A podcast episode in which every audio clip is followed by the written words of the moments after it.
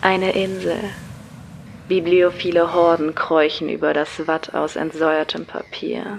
Ihre Haut ist wund von der Druckerschwärze, die sich mit jedem Meter tiefer in sie hineinschreibt, bis sie nicht einmal mehr eine Erinnerung sind. Doch sie kennen nur ein Ziel, den Ort, an dem sie Teil der Geschichte werden, das Bibliotop.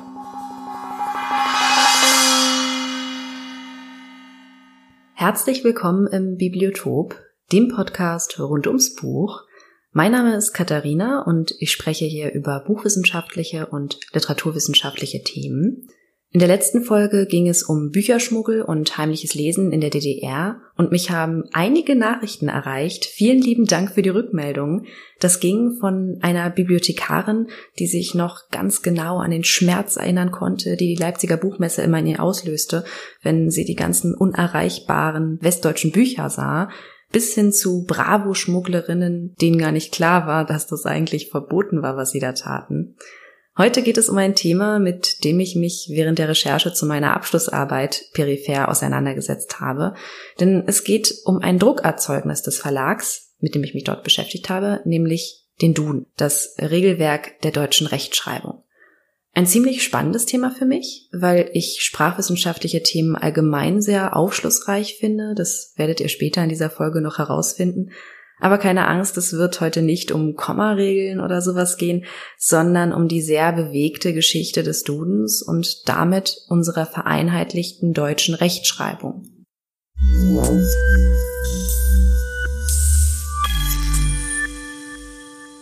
Versetzen wir uns nun zurück in das letzte Drittel des 19. Jahrhunderts. Der deutsch-französische Krieg steckt den Menschen noch in den Knochen das Deutsche Kaiserreich ist in den Kinderschuhen und im Hinblick auf die Rechtschreibung kann man kaum von einer Einheit sprechen. Denn nicht nur überregional zwischen den Bundesstaaten, sondern sogar innerhalb einer Ortschaft zankt man sich um die korrekte Orthographie. Jeder Verlag hat seine eigene Norm.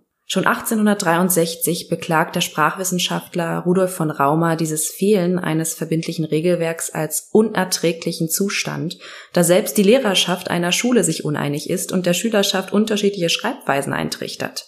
Das betrifft vor allem Doppelformen wie Klasse mit C und mit K oder Literatur mit Doppel-T und einem T. Die Verständigung an sich ist dadurch also nicht wirklich gehemmt. Allerdings kann man schon nachvollziehen, dass diese Unklarheit mit der Zeit lästig wird vor allem angesichts des schon lange vor der Entstehung des Kaiserreichs in den Köpfen der Leute schwelenden Wunsches nach Vereinheitlichung in sämtlicher Hinsicht. Und hier kommt Konrad Duden ins Spiel. Er ist Direktor an einem Gymnasium in Thüringen und will es sich, seinen Schäfchen und dem Rest der deutschsprachigen Menschen leichter machen. Denn er verfolgt nicht nur das Ziel einer normierten Rechtschreibung, sondern vor allem das einer reformierten, leicht erlernbaren Rechtschreibung für jedermann. So veröffentlicht er 1872, kurz nach der Gründung des Kaiserreichs, im BG Teubner Verlag sein erstes Wörterbuch der deutschen Sprache, auch Schleitzerduden genannt, nach der Stadt, in der er als Rektor tätig ist. Eine Orthographie-Revolution stößt er damit zwar noch nicht los, doch er gewinnt die Aufmerksamkeit einiger entscheidender Handlungsträger. 1876 wird er vom preußischen Kultusminister zur ersten staatlichen orthografischen Konferenz nach Berlin geladen, wo, hochinteressant, demokratisch abgestimmt wird. Die Ergebnisse stehen ganz im Sinne des Dudenschen Reformgeistes. Beispielsweise soll die Vokaldehnung nur noch beim E und I orthografisch untermauert werden, sodass etwa Pfahl oder Sohn ohne H und Moos ohne zweites O geschrieben würde. Allerdings gibt es da eine nicht unwesentliche, etwas konservative eingestellte Person, der diese Beschlüsse so gar nicht passen. Und das ist der Reichskanzler Otto von Bismarck. Der veranlasst prompt, dass die Konferenzbeschlüsse durch ExpertInnen für haltlos erklärt werden, sodass alles beim Alten bleibt. In der Folge entstehen in einigen Bundesstaaten für ihr Gebiet geltende Schulorthographien. Hiermit wird zwar teilweise das regionale Problem gelöst, dafür gibt es aber auf staatlicher Ebene Unterschiede vor allem bei Fremdwörtern. In Bayern wird etwa Kompanie mit K und G geschrieben, Kompagnie, in Württemberg mit C und G und in Preußen wiederum so, wie wir es heute kennen, mit K und ohne G. Allerdings verfolgt man durchaus das gemeinsame Ziel einer möglichst lautgetreuen Schreibung, so dass die Differenzen bei einer Gesamtbetrachtung eher in den Hintergrund rücken. Konrad Duden, Pragmatiker wie er ist, passt sich nach der Konferenzniederlage recht schnell an die neuen alten Gegebenheiten an und verwirft seine Reformgedanken. Stattdessen schaut er sich verschiedene Regelbücher, insbesondere die preußischen und bayerischen Varianten an, sucht nach Gemeinsamkeiten und erarbeitet so das vollständige orthografische Wörterbuch. Es verzeichnet etwa 27.000 Stichwörter mit Artikel, Genitiv und Pluralendung und das war's im Prinzip. Keine Bedeutungserklärung, keine Silbentrennung, keine Hinweise zur Aussprache, kein Grammatikteil, einfach nur eine Auflistung an Wörtern. Unserem heutigen Verständnis nach also kein richtiges Wörterbuch. Es erscheint 1880 im Bibliografischen Institut, einem Verlag, der zu der Zeit vor allem für das Meyers Lexikon und Brems Tierleben bekannt ist und fortan der Duden Verlag und mein Abschlussarbeitsthema sein wird. Im Vorwort des vollständigen orthografischen Wörterbuchs heißt es, dem Wunsche, diese Orthographie in ganz Deutschland und demnächst, soweit die deutsche Zunge klingt, zum Siege getragen zu sehen, bringt der Verfasser gern seine besonderen, die Rechtschreibung betreffenden Wünsche zum Opfer. Auch hier hört man raus, der Reformgeist Dudens ist erloschen. Stattdessen zielt er nun auf die Vereinheitlichung der Rechtschreibung. Und tatsächlich, nach und nach wird sein Wörterbuch unter dem Namen Puttkammersche Schulorthographie an preußischen Schulen zur Norm, was wiederum wieder Bismarck missfällt, da an der preußischen Rechtschreibregelung nicht gerüttelt werden soll. Fun Fact, man hat besagte preußische Orthographieregelung auch gerne mal als Orthographie bezeichnet.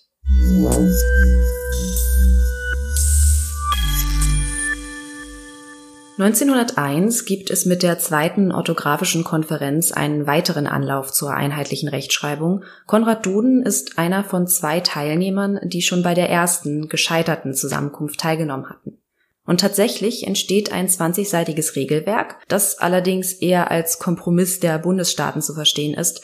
Reformgeist herrscht hier im Gegensatz zur ersten Konferenz keiner. Es gibt ein paar Änderungen, die über die Angleichung hinausgehen. Zum Beispiel soll das C in Fremdwörtern je nach Aussprache durch K wie bei Korps oder Z wie bei Zentrum ersetzt werden. Das Doppel-C wird dementsprechend zu Doppel-K wie bei Okkultismus oder KZ wie bei Akzent.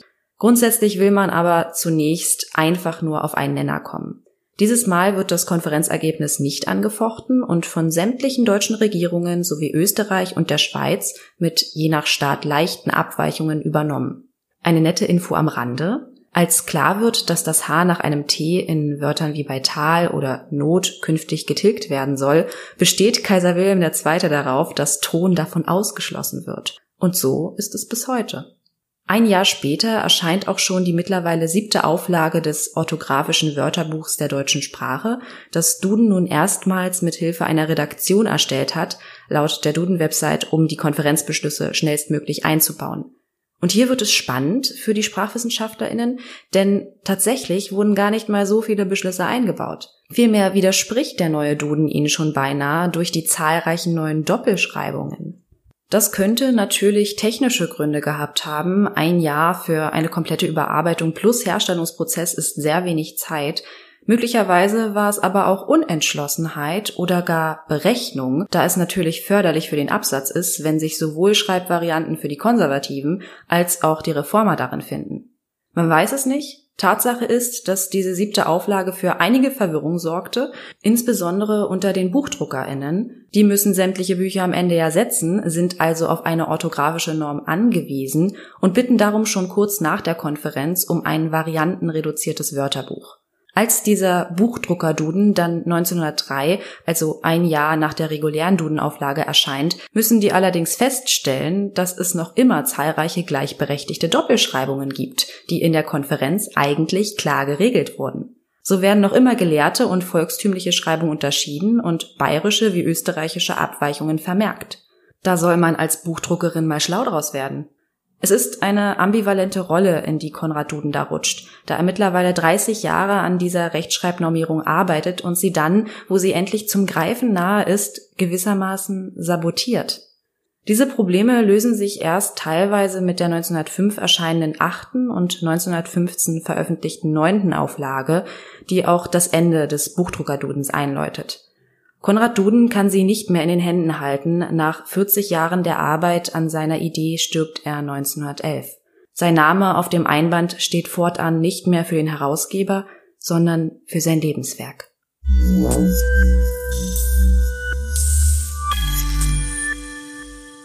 14 Jahre braucht es für eine neue Auflage. Weder der Erste Weltkrieg noch das Ende des Kaiserreichs oder die Gründung der Weimarer Republik unterbrechen den andauernden Nachdruck der 1915er Auflage. Es ist der am längsten gültige Duden. Dann, 1929, nach gründlicher Überarbeitung, erscheint die zehnte Auflage und schon fünf Jahre später, ein Jahr nach der Machtergreifung der Nationalsozialisten, folgt eine weitere. Das Bibliographische Institut ist also mit dem Duden ziemlich flott unterwegs, was die Anpassungen an das neue System anbelangt. Man könnte nun meinen, dass die elfte Auflage noch nicht so stark ideologisch beeinflusst ist. Immerhin befinden wir uns erst im Jahr 1934. Allerdings zeigt die genaue Analyse, dass unerwartet viele Wörter aus dem nationalsozialistischen Sprachgebrauch Einzug in die neue Auflage halten wobei angemerkt werden muss, dass auch die Weimarer Ausgabe nicht frei von ideologisch belasteten Wörtern wie Schmachfrieden, fremdvölkisch oder Entjudung war. Natürlich muss man hierbei im Hinterkopf behalten, dass es die Aufgabe eines Wörterbuches ist, aktuelle sprachliche Tendenzen festzuhalten. Allerdings kommt die 1934er Auflage einen Zacken schärfer daher, indem sie noch nicht gefestigte Schlagworte notiert. Denn neben institutionellen Begriffen wie SS, Kraft durch Freude oder Arbeitsfront wird man schon ziemlich präzise, was die Rassenlehre angeht, die zu diesem Zeitpunkt ja noch nicht so stark in den Köpfen des gemeinen Volkes verankert ist. Was wiederum den Schluss zulässt, dass bei der Planung der Auflage gewisse Expertinnen dran beteiligt waren. Um euch mal ein paar Beispiele zu nennen, die gelistet werden, fremdrassig, aufarten, erbgesund, entdeutschen. Dennoch zählt die zwölfte Dudenauflage natürlich eine Menge weiterer NS-Schlagwörter, vor allem Propagandabegriffe wie Rasseninstinkt, Weltfeind oder Untermensch nehmen stark zu. Neben den vielen neuen Wörtern ist es allerdings vor allem die Bedeutungsumschreibung, die den nationalsozialistischen Einfluss auf die Sprache ausmacht. So wird Faschismus im Duden von 1929 als rücksichtsloser Nationalismus in Italien beschrieben, während es 1941 etwas vermeintlich neutraler heißt, die von Mussolini begründete italienische nationalstaatliche Bewegung. Ein weiteres Beispiel Feminismus. 1929 noch als Frauenemanzipation Betonung des Weiblichen erklärt, ist er 1934-41 die überstarke Betonung des Weiblichen Vorherrschaft unmännlicher Anschauungen Einmal abgesehen vom Schlagwortkatalog fällt die zwölfte Auflage auch durch das deutlich politisierte Vorwort auf, das ganz im Gegensatz zur eher unauffälligen 34er Auflage steht. Hier wird nämlich Konrad Dudens Ziel einer gesamtdeutschen Orthographie aufgegriffen und pervertiert. Der genaue Wortlaut lautet wie folgt der Gedanke einer deutschen Einheitsschreibung, der vor sechs Jahrzehnten Konrad Duden veranlasste, die verschiedenen Richtungen der Rechtschreibung zu einer einheitlichen Schreibung zusammenzufassen, ist durch die geschichtlichen Ereignisse der jüngsten Vergangenheit der Verwirklichung näher gerückt der Heimkehr von Millionen unserer Volksgenossen ins Reich, dem Wiedererwachen des Bewusstseins, das unsere Sprache als unlösbares Band unsere Volksgemeinschaft verbindet, folgte der berechtigte Wunsch dieser Geschlossenheit unseres Volkes durch eine deutsche Einheitsschreibung für das Gesamtgebiet des Großdeutschen Reiches Ausdruck zu verleihen. Wir haben daher vom Standpunkt der deutschen Gesamtsprache auch die sprachlichen Eigenheiten der Ostmark und der Schweiz stärker berücksichtigt, als dies in früheren Bearbeitungen der Fall gewesen ist. Der Sprachwissenschaftler Wolfgang Wiesauer bemerkt dazu ganz passend, dass es so manchem Schweizer Dudenleser bei diesen Worten gegruselt haben muss, so schamlos wie der deutsche Eroberungswahn hier präsentiert wird.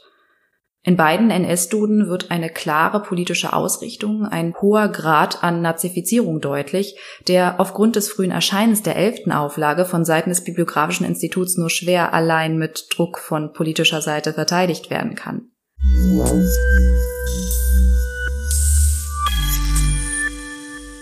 Nach dem Ende des Zweiten Weltkriegs ist es dringend notwendig, die faschistische Färbung zügig aus dem Duden zu verbannen. Und schon zwei Jahre später, 1947, erscheint der 13. Duden. Hierbei handelt es sich um eine sehr interessante Auflage, die aufgrund des Zeitdrucks und der technischen Einschränkungen kurz nach dem Krieg vom alten Stehsatz der 1941er Auflage gedruckt wird.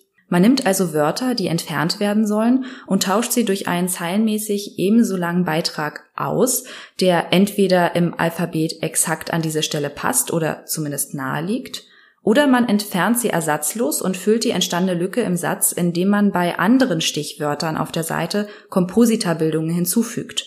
Hitler zum Beispiel wird gestrichen, dafür werden dem Stichwort Hirte die Varianten Hirtenschaft, Hirtentum und Hirtentäschel hinzugefügt.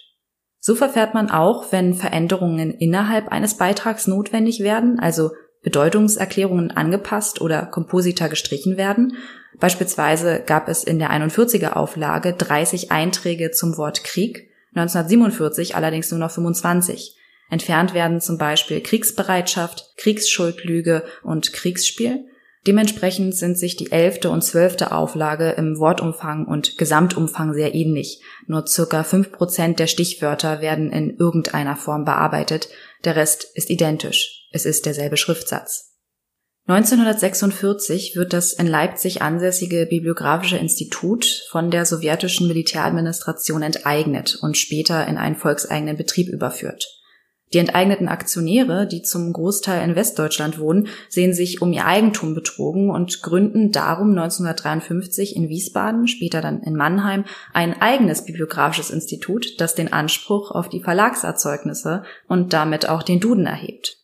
Es entsteht ein Parallelverlag, der unter demselben Namen unabhängig vom Leipziger Bibliografischen Institut agiert und publiziert – diese zweigleisigen Verlage sind ein Phänomen der deutschen Teilung. Je nachdem, was für Kriterien man anlegt, gab es im Laufe der Jahre über 33 solcher Ost-West-Verlage, die mitunter zusammenarbeiteten, sich absprachen und gemeinsam Titel herausbrachten.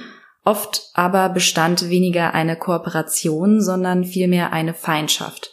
So auch im Falle der bibliografischen Institute. Ihre Beziehung ist geprägt von Klagen, Einfuhrverboten und jeglicher Behinderung des Vertriebs des anderen, insbesondere von Seiten des neu gegründeten Mannheimer Verlags. Der Streit der BI war vor allem in den 50er Jahren nicht nur wegen der unterschiedlichen Auffassung des Urheber- bzw. Verlagsrechts brisant, sondern auch wegen der aktuellen Entwicklungen in der Wörterbuchbranche. Nach dem Ende des Nationalsozialismus kam nämlich eine Reihe von Reformwünschen der deutschen Rechtschreibung auf, für deren Bearbeitung aber eine umfassende Auseinandersetzung mit der Rechtschreibung notwendig gewesen wäre.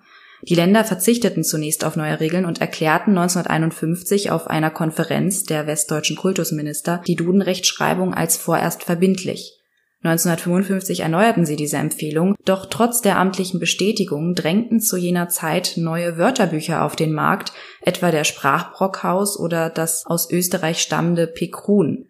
Man wollte den Duden von seinem Thron ablösen, und durch den Streit der bibliografischen Institute drohte die ständige Gefahr des Autoritätsverlusts und damit Bedeutungsverlusts ihres primären Streitobjekts, nämlich des Dudens.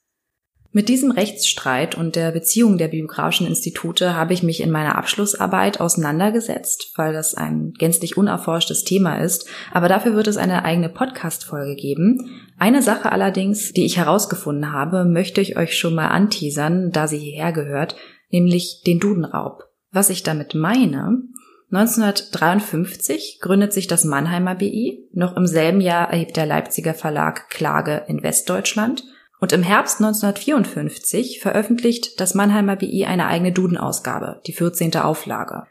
Wie ihr euch jetzt wahrscheinlich denken könnt, ist ein Jahr für die Erstellung und Produktion eines neuen Dudens sehr sportlich. Das liegt daran, dass der Mannheimer Verlag bis auf die Änderung des Verlagsnamens im Einband keinen Finger gerührt hat, um diesen Duden zu erstellen. Der stammt nämlich eigentlich aus dem Leipziger Haus, das mit einer neu eingerichteten Duden-Redaktion bei einem westdeutschen Lizenznehmer die Herausgabe eines Westdudens geplant hatte. Dieser sollte auch in Westdeutschland neu entstandene Begriffe enthalten, die in der DDR einfach nicht vorkamen. Und dann kam während des laufenden Prozesses das Mannheimer BI daher und erklärte den im Lizenzverlag geplanten Duden für sein Eigentum und brachte ihn dann unter seinem Verlagsnamen raus.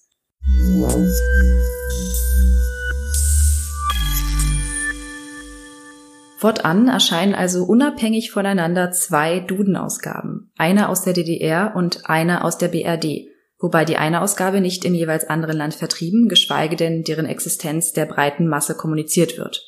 Ein wesentlicher Unterschied zwischen BRD und DDR-Duden besteht in den Bedeutungsangaben der Stichwörter. In der 18. Leipziger Auflage wird Faschismus als offen terroristische Diktatur reaktionärster imperialistischer Kreise bezeichnet, während die 19. Mannheimer Ausgabe von einer antidemokratischen nationalistischen Staatsauffassung spricht. Doch die auffälligste Differenz der Duden-Ausgaben entwickelt sich mit der Zeit im Hinblick auf den Umfang.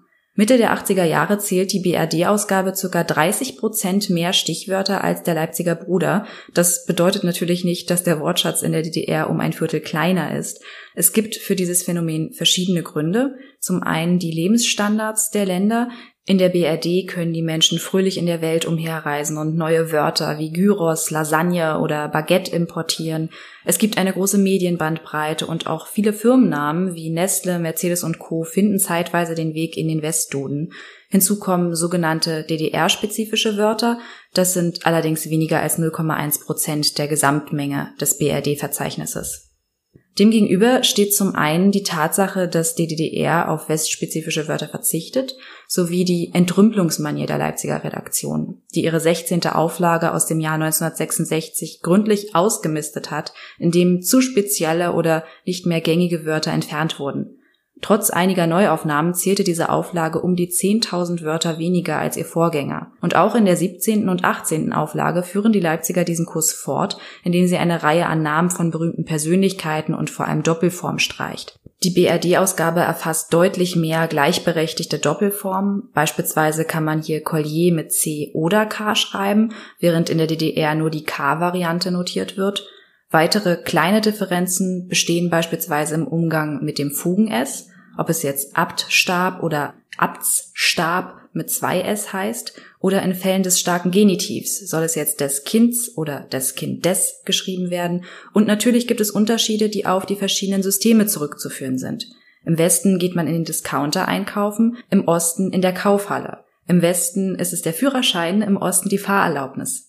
Einmal abgesehen von solchen Kleinigkeiten ist im Laufe der Jahre durchaus eine Angleichungstendenz feststellbar, ganz entgegen der zu dieser Zeit viel geführten Diskussion der Spaltung der deutschen Sprache, die sich dann sehr an diesen kleinen Differenzen aufgehangen hat.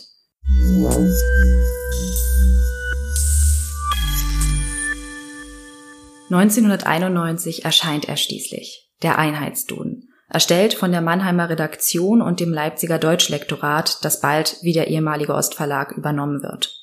1996 folgt dann die große Rechtschreibreform, in der unter anderem festgelegt wird, dass das SZ nur noch nach langen Vokalen benutzt wird, nach kurzen steht fortan das Doppel-S. Im selben Jahr erscheint die 21. Auflage des Dudens, aka der Reformduden. In den Jahren 2004 und 2006 folgen weitere Anpassungen, die in den Medien für großes Rumoren sorgen. Es lohnt sich, sich da mal einzulesen, doch von da an war es erst einmal geschafft. Seit 2017 gibt es noch ein paar Neuerungen, ein großes SZ, wir dürfen jetzt offiziell in bestimmten Fällen Adjektive groß schreiben und das Wichtigste, die Eindeutschung wurde etwas zurückgenommen, Mayonnaise mit Ä und J sieht ja auch einfach albern aus. Die aktuelle, mittlerweile 27. Auflage des Dudens umfasst 145.000 Stichwörter, 1880 waren es noch 27.000. Die reine Auflistung von Wörtern ist einem waschechten Wörterbuch mit Grammatikteil, Bedeutungserklärungen, Silbentrennung, Lautschrift, Hinweisen zur Herkunft, Wortart etc. gewichen. Doch der Duden steht heute nicht mehr nur für das Wörterbuch der deutschen Rechtschreibung, es ist mittlerweile zur Marke geworden. Es gibt das Fremdwörterbuch, das Zitatebuch, es gibt zahlreiche kleine Dudenhefte zu Sprichwörtern oder zu versunkenen Wortschätzen, von denen ich ein sehr großer Fan bin. Es gibt die Duden-Website, es gibt Computerprogramme, unfassbar viele spannende Publikationen für den begeisterten Hobbysprachwissenschaftler. Und doch empfehle ich euch, wenn wir einmal wieder zum Thema Rechtschreibung zurückkehren, einmal einen Blick in das Regelwerk der deutschen Rechtschreibung zu werfen. Mir persönlich gefallen zum Beispiel die Erklärungen zur Zeichensetzung dort sehr gut. Vor allem aber verdeutlicht es einem auch nochmal, dass der Duden zwar mit Recht als höchste Rechtschreibinstanz angesehen werden kann, denn wenn jemand nach der korrekten Schreibweise sucht, dann schaut derjenige in den Duden. Allerdings bestimmt er nicht die deutsche Rechtschreibung. Das machen, wie auch schon bei der ersten orthografischen Konferenz, immer noch die Länder. Hierfür wurde 2004 der Rat der deutschen Rechtschreibung gegründet, dem Vertreter von sieben Ländern angehören und die in sechs Jahresabständen unsere Rechtschreibregeln weiterentwickeln. Das aktuellste Thema ist natürlich die geschlechtergerechte Schreibung. Die ersten Berichte und Vorschläge könnt ihr euch auch schon auf der Seite des Rechtschreibrats anschauen. Dort findet ihr auch das aktuelle Regelwerk der deutschen Rechtschreibung. Es ist wirklich hochinteressant, diese Berichte zu lesen und diese Entwicklung mitzuverfolgen, die uns am Ende ja alle betrifft.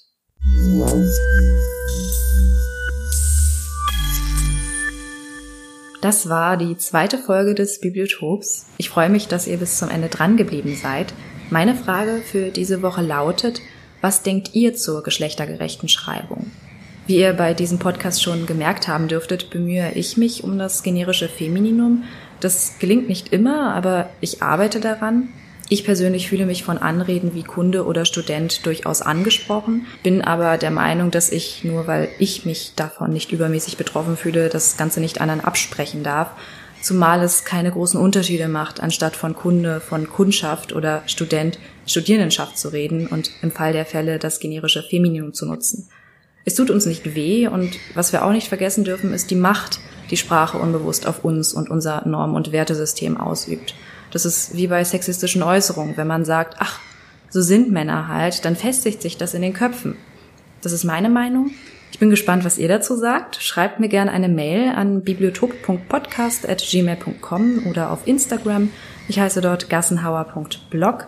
Wenn ihr iTunes habt, dann lasst mir doch gerne eine Bewertung da. Das hilft dem Podcast sehr, überhaupt angezeigt und findbar zu werden. Also nehmt euch bitte, bitte eine Minute, wenn ihr den iTunes habt. Die Literatur, auf die ich mich heute gestützt habe, sind Wolfgang Wiesawas Der Duden, Geschichte und Aktualität eines Volkswörterbuchs aus dem Jahr 1988, Heinz Sarkowskis Das Bibliographische Institut von 1976 sowie die Websites des Dudens www.duden.de und des Rechtschreibrats www.rechtschreibrat.com Außerdem in Hinblick auf den Dudenraub verschiedene archivalische Quellen aus dem Sächsischen Staatsarchiv und dem Bundesarchiv wenn ihr euch für die genauen Dokumente interessiert, dann schreibt mir einfach eine Mail. Das war's. Ich hoffe, es hat euch gefallen und wir hören uns in zwei Wochen bei einer neuen Folge wieder.